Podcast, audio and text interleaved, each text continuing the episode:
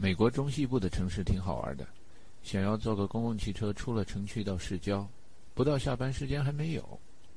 有一天没开车，提前下班还不方便，为了要等到下午四点以后，我跑到报社的图书馆去看旧报纸。从那天以后，有到美国城市闲逛的机会，没事我就到图书馆去看旧报纸，这变成了我的一个爱好，挺好玩的。你比如什么一八四零年、一八五一年，你找中文报纸不知道到哪儿去找吧？想看份美国报纸挺容易的。那时候的美国还没现在的一半大。翻开美国的版图，有一个叫印第安纳的州，介于东部和中部时区交接的地方。在鸦片战争到太平天国期间，这个地方就应该住着许多印第安人，所以叫印第安纳。许多所谓的 frontier city，中文可能翻译为经济开发区。年轻人来这打拼，思想活跃，就有人出报纸。今天这些报纸都存在所谓的 microfiche，也就是一种胶片上。从旧报纸上，什么南北战争、南方重建，还有 Buffalo Bill Wild West 这些新闻都能看见。我第一次看 microfiche，找管理员要的就是1893到1894年的旧报纸，后来最经常要的也是这一段。今天大家看着密西西比河沿线，都把它归纳为美国的农村落后地区。但在十九世纪，这也算是思想活跃的地方。旧报纸里边闪耀着今天网友的身影，人家也是家事国事天下事，事事关心。他们对中国的关心程度，比那时候中国人对美国的关心程度大多了。那时候商业化再浓，也没现在浓，没那么多广告。一天的报纸大约少于文革时期的《人民日报》，多于文革以后的《贵阳晚报》，跟文革期间的《贵州日报》差不多。不过，到底是资本主义社会，资本主义的尾巴还是没有彻底割掉。有人登广告卖个什么桌子、板凳、棋盘、棋子儿、文具、办公用品，还是挺常见的。所用的英语跟现在用的有一点差别，但这种用词的差别，比起新文化运动以前和以后的中文来，还是要小多了。一八九三年旧报纸里很少提到“中国”这个单词。一八九四年春天来了，提中国的新闻里老在讲韩国。不确切的说，那个时候人用词是说朝鲜。慢慢的，在提中国的新闻里边出现了战争的字眼儿。毕竟是英文报纸，报社在美国，那时候的国际电报费估计不便宜，按字收费，而且跨洋的驻外记者估计也不多。但读者们想了解中国怎么办呢？凑点当地新闻吧。据旧金山某报社传来的消息，记者采访了当地的华人和日本人侨民居住区。在日本侨民居住区里，大家群情激愤，以年轻的日本人尤为如此，战斗情绪极为高涨。他们有三五成群的议论，甚至有大规模的集会和游行。许多年轻人表示愿意回国参战，有的已经在安排下面几个月的航程。反观中国侨民居住区，大家对议论战争的兴趣并不是很高。记者采访了几个愿意开口的华侨。有人微笑说：“一个多月的航程，即使回到中国参战，战争也已经结束了。”记者分析，为何中国侨民不如日本侨民爱国情绪高涨的另一原因，因为中国侨民人数众多，鱼龙混杂，有许多是背景值得研究的人。这话说得很逗。Many of them are of questionable characters。有持不同政见人士，有反清复明人士。不过总而言之，言而总之。综上所述，观点转述观点，报社转载报社的评论员文章。在一八九四年春暖花开以前，就没有媒体觉得中国会输给日本，因为中国经历了镇压太平天国，然后洋务运动，以湘军为班底的人马也渐渐地开始在跟法国人和俄国人的战争中有胜有负，而日本那是个什么地方的干活？当时世界上大多数人民都不知道日本这个国家是什么样子。再返回几年，许多日本人民都不知道自己姓什么。就好像今天你到南亚地区某些村落，问某些年轻人他们叫什么名字，他们只能给出一个 first name，家里没有 family name 这种说法。在鸦片战争甚至今天起义太平天国以后，有一支小小的美国船队去到了日本。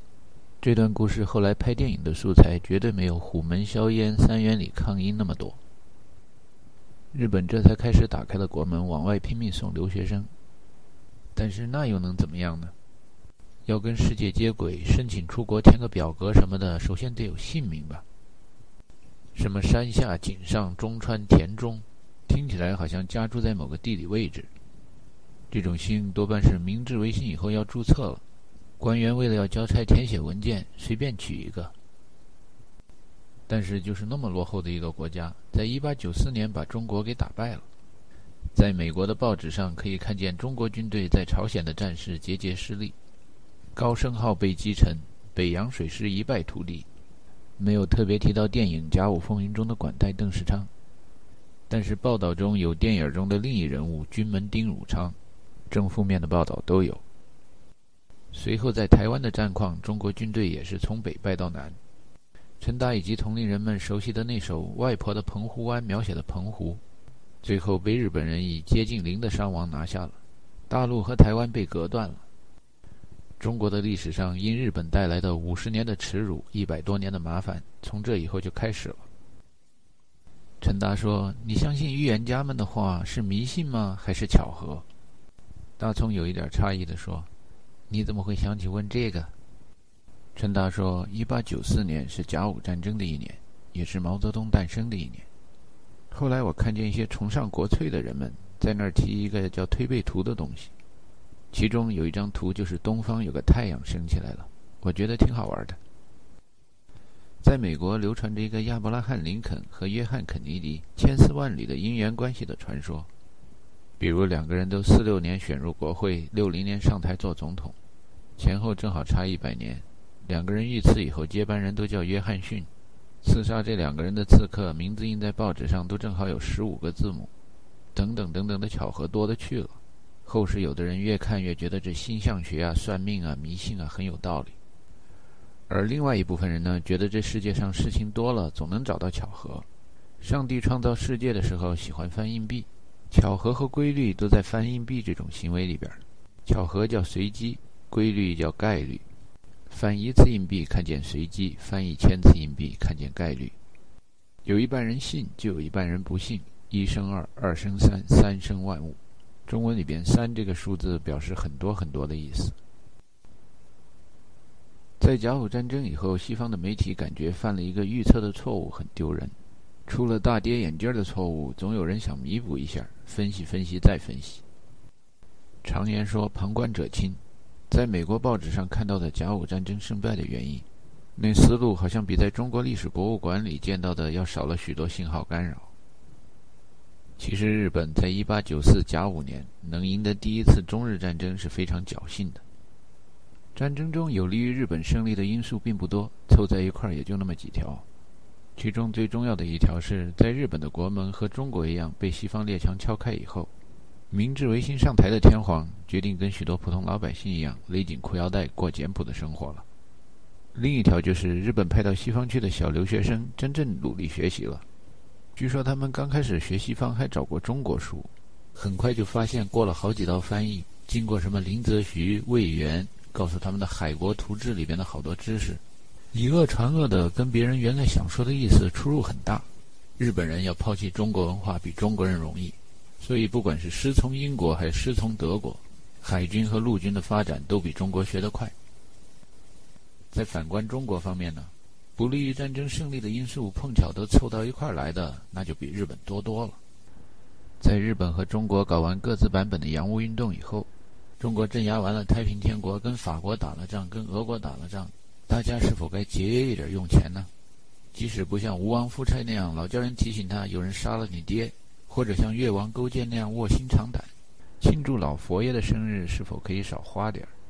但北洋水师里边的淮军兄弟们一看自己的坚船利炮，觉得不缺钱，小日本敢跟我们搞，搞死他，让他们死得透透的，就孝敬了老佛爷一大堆银子，建了座颐和园。皇室成员们没看到日本人的崛起，大臣们也顾不上什么日本，分成湘军、淮军两派。陆军里边守台湾的、战朝鲜的，许多是湘军一系的人。两派中，你参我一本，我参你一本。弄得人撤职查办的事情就没断过，老百姓也没看见未来日本的崛起，当官的都那样了，来抽根烟，不抽小烟就抽大烟，大烟太贵了就当点东西，枪支弹药、军需用品都可以当了换大烟。不知道当时有没有中文报纸，能够让后代的考古学者们知道当时的士兵究竟是最可爱的人呢，还是好男不当兵、好铁不打钉的那种钉？美国报纸的战后分析报道的是后者。在美国评论中国的人们看见了战后的赔款，还是有一个很好的观众席在那玩旁观者清。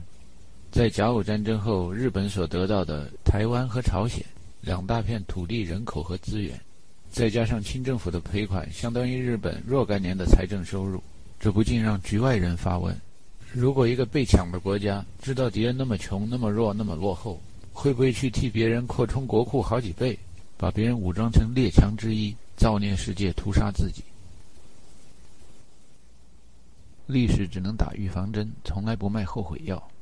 若知己知彼，这种赔款应该能赖就赖掉。后来各国军事家们参照甲午战争以后的教训，普遍认为毁约再战虽为国际法所不耻，但也是国际惯例。运气好了，若能像越王勾践那么反攻倒算，赖账就成了一种光荣，那叫缓兵之计。若在战争爆发以前就知己知彼，那么大的一笔财富能够在日本国内扶植好几个反对派。明治维新在英语里边叫 Meiji Restoration。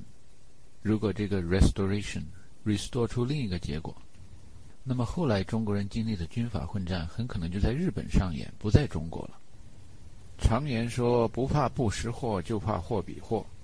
有一种通俗的说法叫事后诸葛亮。意思就是说，即使不是绝顶聪明的人，要是在事情发生以前能够比较事情发生后可能的几种结果的话，就很有可能做出更正确的决定了。知己知彼，百战不殆；知己不知彼，一胜一负；不知己不知彼，每战必败。甲午战争以前，中国知道自己跟日本比起来有多么的强，日本有多么的弱吗？对于当时双方所处的优劣地位，中国人民能知道吗？更重要的是，想知道吗？能不能是个方法问题？想不想是个态度问题？从鸦片战争的时候，认为洋人的腿不会打弯儿，不喝茶叶就会消化不良，到洋务运动以后，中国人民对海外的了解普遍还是少得可怜，甚至在改革开放以后，中国人对西方的了解普遍限于旅游景点，再加上老外中午饭都吃汉堡，就好像说中国人中午饭都吃馒头一样。这样的文章可以发表在新华社的官方出版物上，在非官方的出版物上，有人带来西方的福音，神爱世人，甚至把他的独生子赐给他们，令所有信他的人们不致灭亡，反得永生。这后一组人觉得比前一组人显得比较有层次，比较高档，可是对西方的了解就停留在一个层面，然后不往下走了。在引入一种文化冲击另一种文化的过程中。不管是水深火热的年代里，还是和平发展的稳定时期，革命一直没断过。革命人永远是年轻。在革命的浪潮中，极端的声音容易被听清楚。要么练国粹，刀枪不入，赶走所有外国人。这招不灵以后，另一个极端是从国外引进了这个主义或者那个主义，感叹中国文化从来就没有信仰、没有人性、没有爱。几千年来，老百姓从来没做过主，中国人都是吃人的人。指挥过世界上人口和钢铁投入量最大的一场战役的艾森豪威尔将军说过：“其实他还不止一次地表达过这同一个意思。Leadership, in essence, is the art of getting somebody else to do the things you want done because he wants to do it。一个团长可以叫人起立坐下，but that's authority. Authority is not leadership。他说他一辈子做了很多组织结构的工作，but organization, necessary as it is。” is never sufficient to win a battle。总结他所想表达的思想就是：领导的作用是有限的，再好的领导也只能引导引导，疏通疏通。 老百姓不愿意国富民强的时候，什么有识之士在旁边咋呼也没用。圣人中的那位亚圣人说：“民为贵，社稷次之，君为轻。”有阴谋家说：“得民心者得天下。”国父孙中山说过：“世界潮流浩浩荡荡，顺之则昌，逆之则亡。世界各国的潮流都是由中间随大流的中庸分子形成的。从柏拉图、苏格拉底到文艺复兴到启蒙运动，大家的实验结果基本相同，那就是明君政治、贵族政治还是民主？其实对于普通老百姓来说没什么关系，成败的证据都有。最怕的是昏庸无能的领导，加上暴政，再加上充耳不闻、视而不见的百姓，就像甲午风云以前的中国。在那样的条件下，今天所时髦的一些词——民主、人权、信仰、体制，能挽回中国的败局吗？天不怕地不怕，怕的就是极端分子声音最大。翻开各国的历史，若做主的人民们都生活在封闭体系之中，完全不顾天外有天、人外有人的事实，再听见旁边不是极左就是极右的人在那大声高喊，自称是全国人民，过不了多久，这什么革命、什么运动，然后水深火热就来了。The advancement and diffusion of knowledge is the only guardian of true liberty。在面值为五千美元的钞票上，印着美国第四任总统 James Madison 的头像。当他说知识的发展和传播是自由真正的守护者的时候，其时代背景就是在防止美国革命的成果会被法国大革命式的极端民主给绑架了。法国大革命时期也就像中国文革的时候一样，那种极端民主有一个专门描述的单词叫 “autocracy”。中文翻译为“群盲政治”。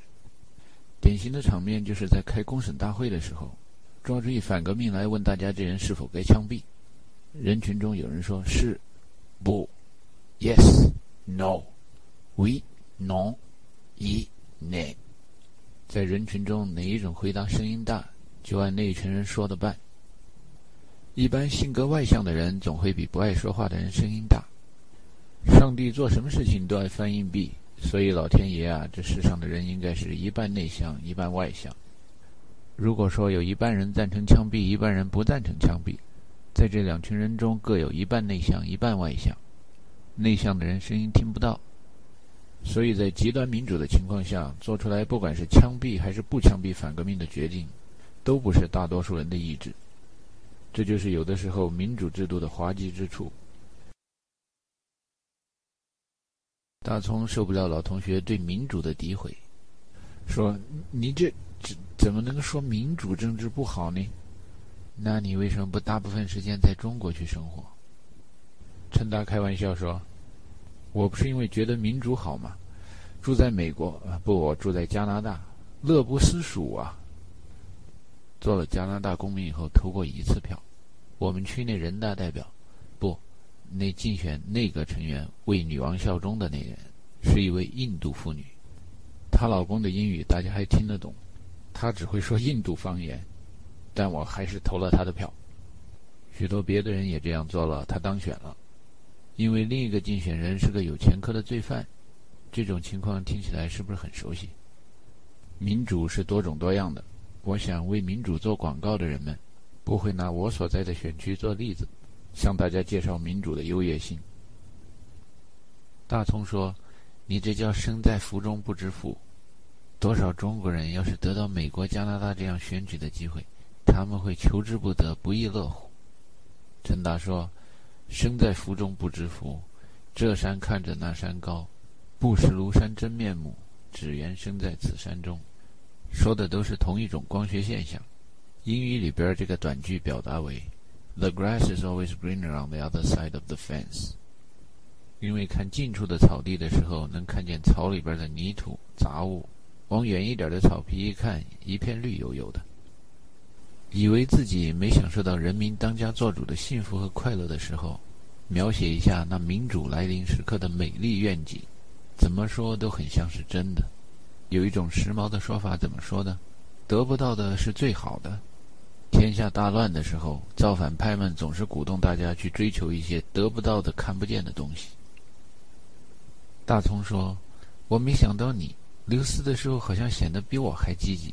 在国外住了十几年以后，居然对民主这么的反感。”陈达说：“这不就是开放改革、言论自由、民主带来的新平衡吗？可以自由来往了以后，你大部分时间是在中国谋生，所以你看着中国，觉得到处黑暗。”我大部分时间在美国谋生，所以我看着美国觉得到处黑暗。慢慢的，我开始觉得民主不民主对一个国家的兴衰好像关系不是那么大。但是做主的人民是不是把眼睛蒙起来、耳朵堵起来，这对国家的命运可有决定性作用了。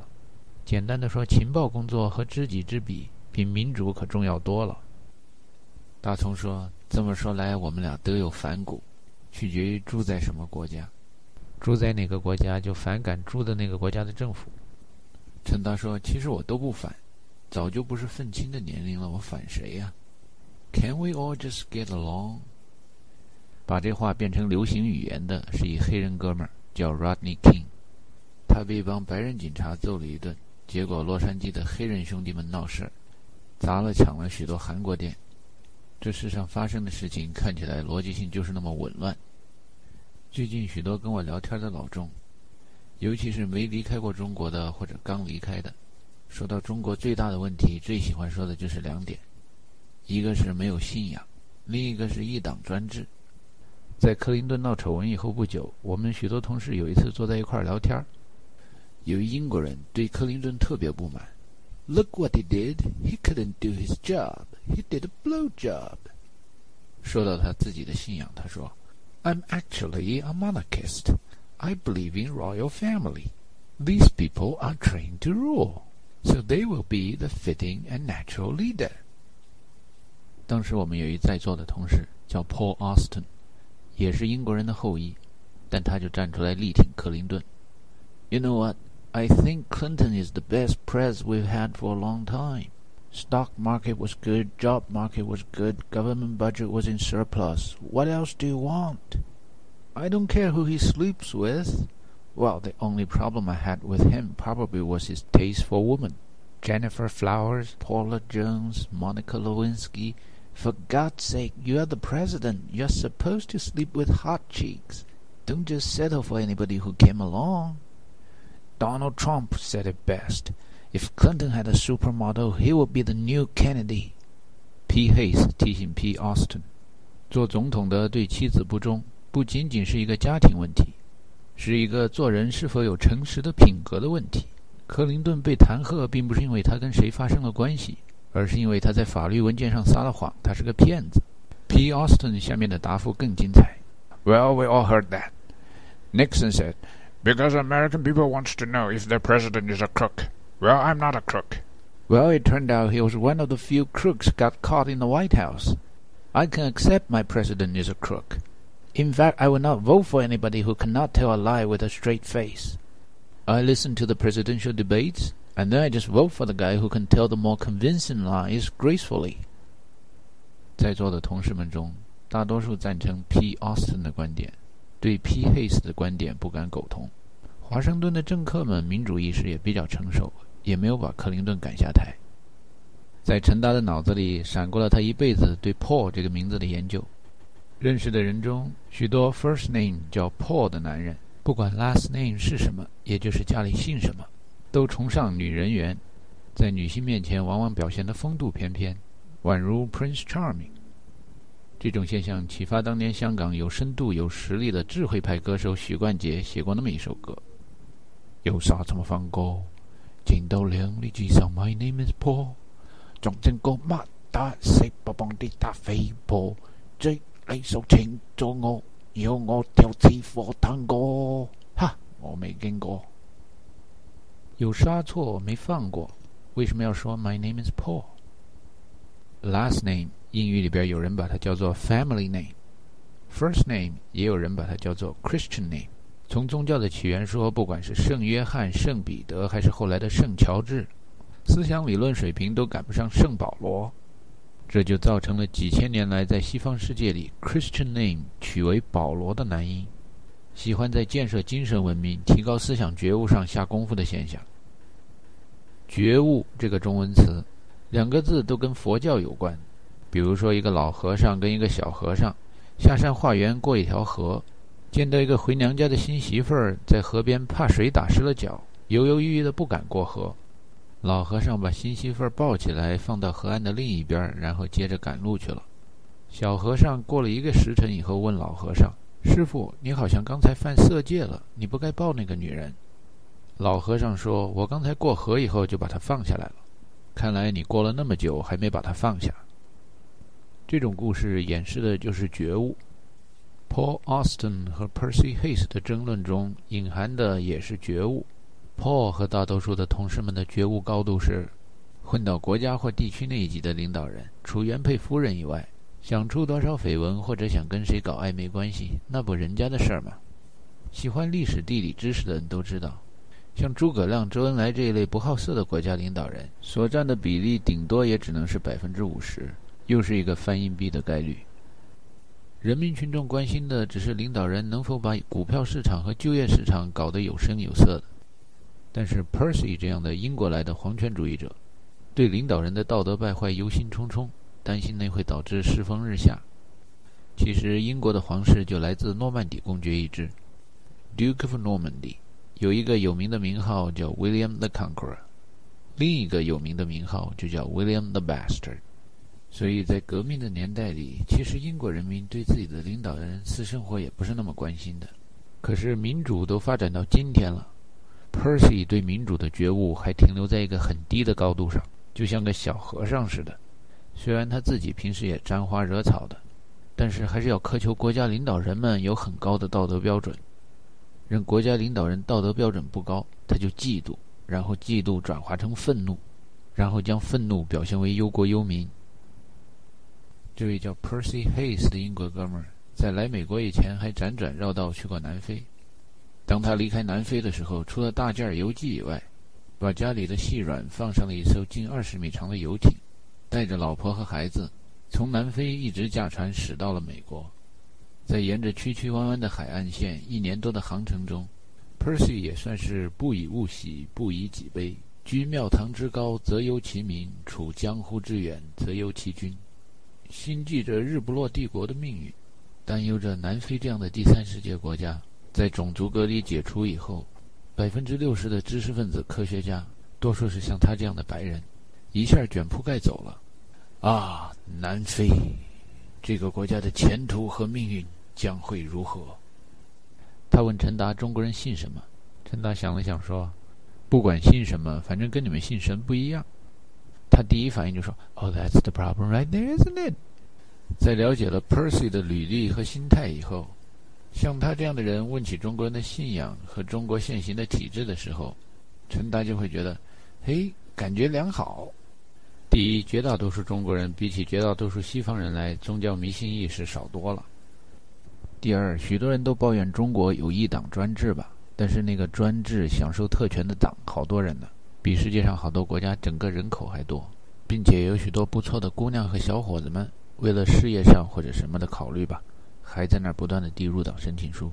在中国至少没有封建帝制，不像英国、日本等国一样还有一帮皇室成员。在有王室的国家里，那享受特权的人数，那才叫极少数，肯定上不了百万。Percy 就告诉陈达，信仰和体制是中国将来发展最大的问题。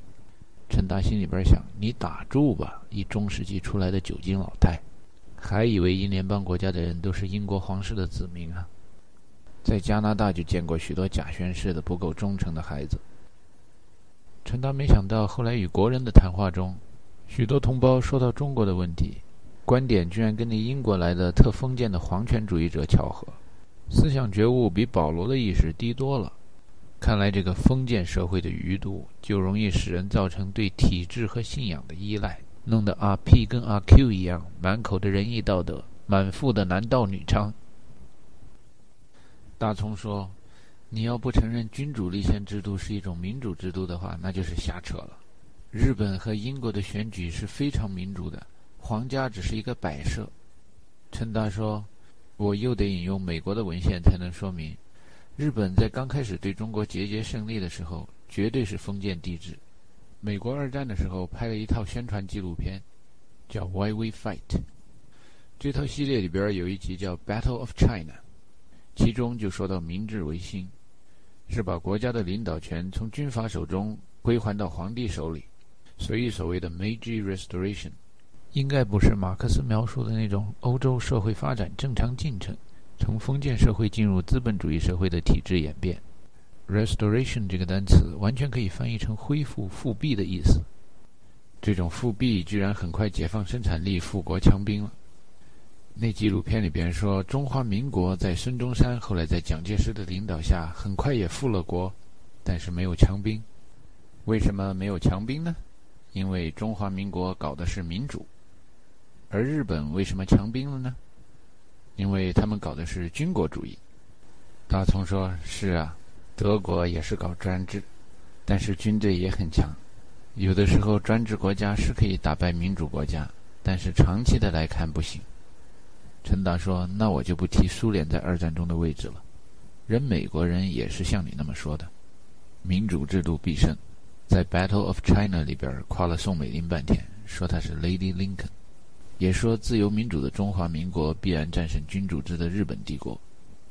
还提到了长沙战役，说那是在盟军最黑暗的时候，也就是珍珠港之后，中途岛和斯大林格勒以前少有的亮点。”拿出一张日本在中国的占领区的地图，像一张百孔千疮的网，说日本对中国的占领集中在铁路沿线。日本军队进攻长沙，中国军队层层设防，溃败了就逃到山里去。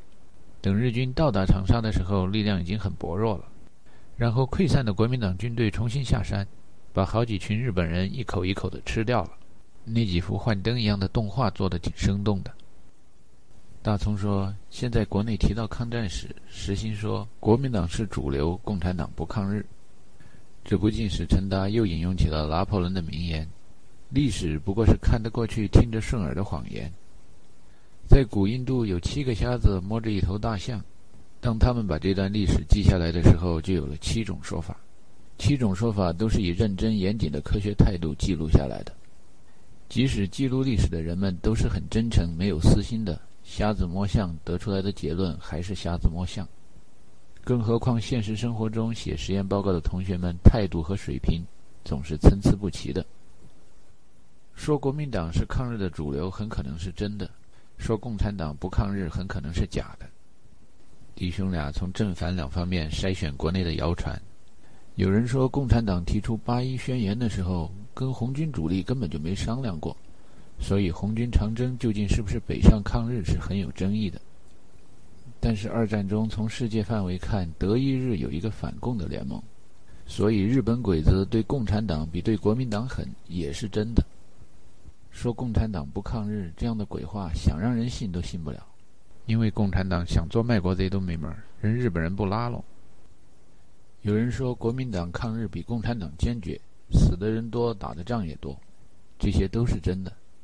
但是从国际范围内看，还是因为有那么一个反共同盟，共产党抗日不想坚决都不行。汪精卫是不是国民党？他带过去的伪军占了国民党的几分之几？据说投降日本的伪军中也有蒋公和重庆政府暗中支持的部队。文革中间看沙家浜，听到过曲线救国这么一个词，没理解是什么意思。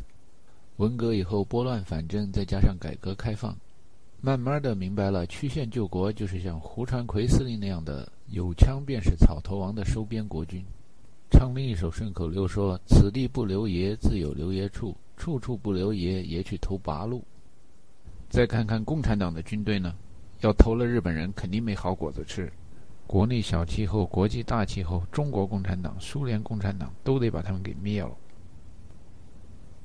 喜欢诋毁共产党在抗日中的贡献的人们说。持久战这种理论不是毛泽东首先提出来的，是蒋伯礼发明的。但是看看蒋伯礼在淞沪会战以前的建议，他老人家是主张在沪宁战场速战速决的。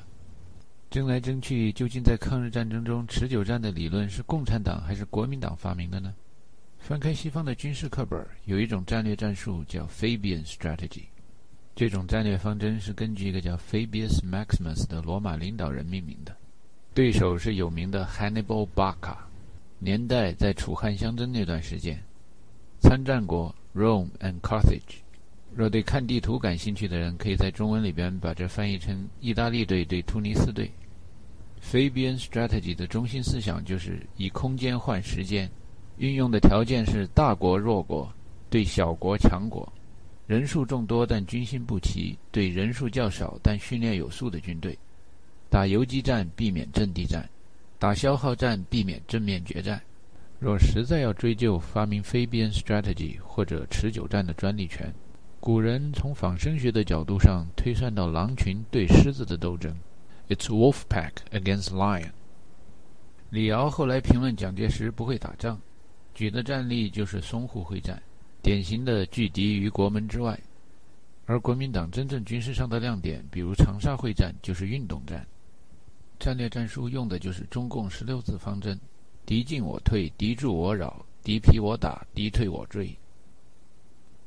中国的抗战中，究竟国民党还是共产党抗日更坚决？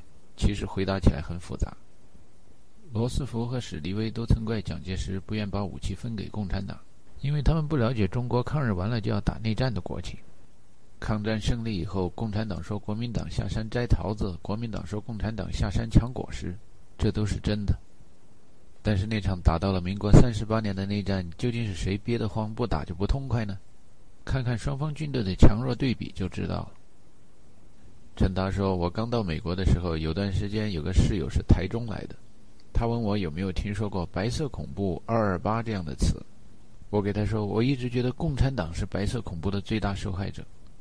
他意外地给我说，他以为只有台湾本省人才知道什么叫白色恐怖。我给他说，我小时候看见中国大陆还发过‘二二八’起义的纪念邮票。”过了几年以后，二二八成了台独分子反共反中的动员口号了。大葱说：“你不说我倒忘了，六四的那一天就正好在那一天。我跟许多人一样听美国之音，其中有一则消息就是李总统登辉率台湾政府上下大小官员发誓不报此仇，誓不为人。过了几年，我看见一张李登辉穿着和服的照片。”我心里就纳闷儿，他那时候要报仇，到底是以一个中国人的身份发誓，还是以一个外国人的身份发誓？陈达说：“好像窝里斗啊，有两种结局。有一种说法是，忘记过去就意味着背叛，这是列宁同志说的，但许多反共的人也喜欢引用。另一种说法是我看美国内战以后说的，格兰特说过两句话：‘Rebels are countrymen again。’”第二句一到他的陵墓就看见了，“Let us have peace。”这两句话翻唱的中心思想是多年以前曹孟德在官渡之战以后说过的：“忘记过去就意味着背叛，但是不会假装看不见，就不可能向前看。”随后，曹操把缴获的部下跟袁绍私下来往的书信全部当众烧毁，说：“看看战前曹袁两家的实力对比。”将心比心，我可能也会干一些私通袁绍的缺德事儿，大概就那么个意思吧。所以曹操跟诸葛亮一起被评上了中国历史上杰出人物，那不容易啊，连刘皇叔都没评上。国父孙中山说：“世界潮流浩浩荡荡，顺之则昌，逆之则亡。每一朵浪花跟身边的好几朵浪花，总是不可避免的缠斗不休，互相死掐。”最后，不管是国家还是个人，兴衰起伏都是由那阿萨比亚大团结决定的。富不过三代，穷也不过三代。民主国家之中，混得好的和混得不好的，那差别也就是看大家贪官污吏、刁民们能不能都睁一只眼闭一只眼，装糊涂。大家以礼相待，但是有勾心斗角的安居乐业就行了。谁也别指点谁。现在世界上哪个款式、哪个思想意识是时髦的？因为人生来都是自由的，但是所到之处到处都是束缚。那些自以为是别人主子的人们，身上绑着的锁链没比他们认为是奴隶的人少一条。大葱说：“但是谁在潮流的前面，谁在潮流的后面，大家还是看得出来。谁都想赶在世界潮流的前面。你说富不过三代，穷不过三代，你看美国这都几代了。”世界上有的穷的国家又穷了多少代了？陈达开了个玩笑耍赖说：“汉语里边的‘三’是个虚的数字，表示很多个的意思。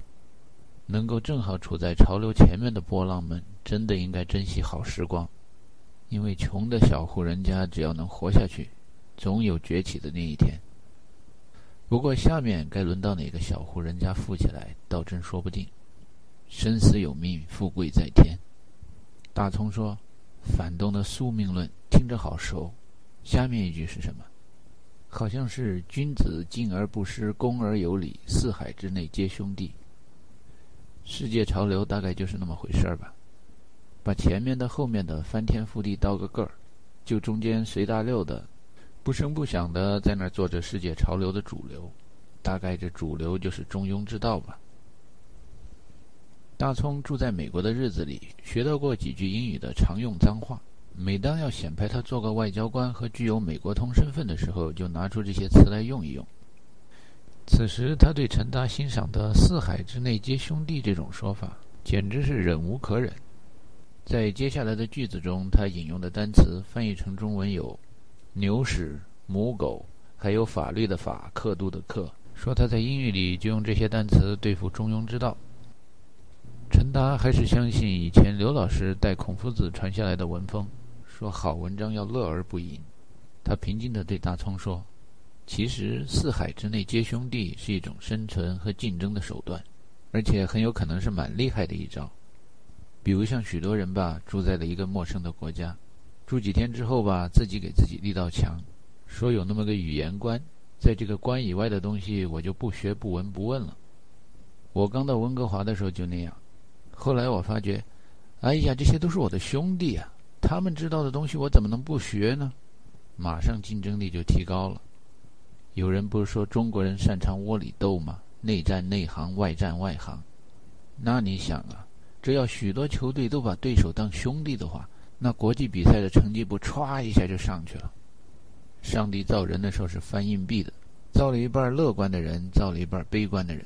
上帝让人情绪变化的时候也是翻硬币的，让人有的时候很容易郁闷，有的时候很容易阳光。但不管人们的评价怎么样，该打胜仗的军队还是要打胜仗，该败的还是得败。惠灵顿公爵 （Duke of Wellington） 他对士兵的观点是：“Scum of the earth, the only reason they join the military is for drinking and looting。”后来他率军在滑铁卢打败了拿破仑。拿破仑当然打赢过很多胜仗，他觉得他的士兵是天下无双、古今未有，而且经常去检阅，然后就明明白白的那么夸他们。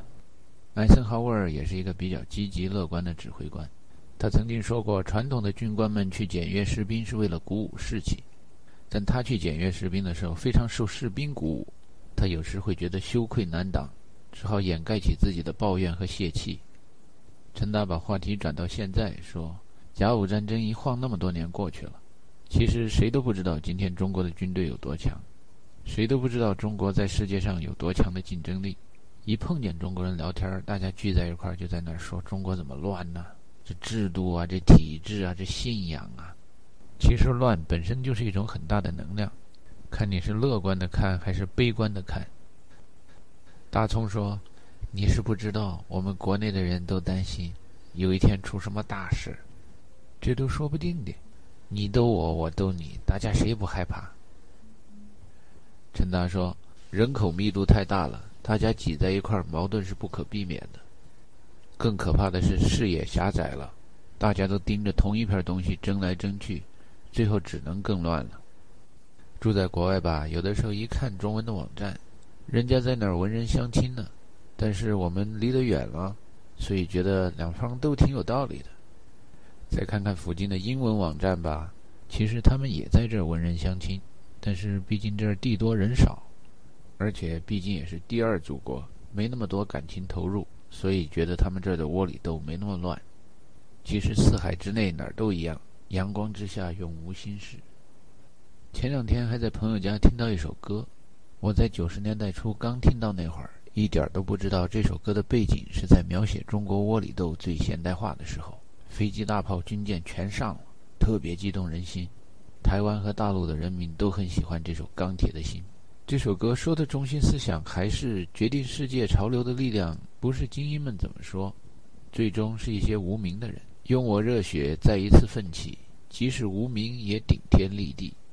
其实就看你怎么看了。有时窝里斗，那也能让人看得听得充满希望，热血沸腾。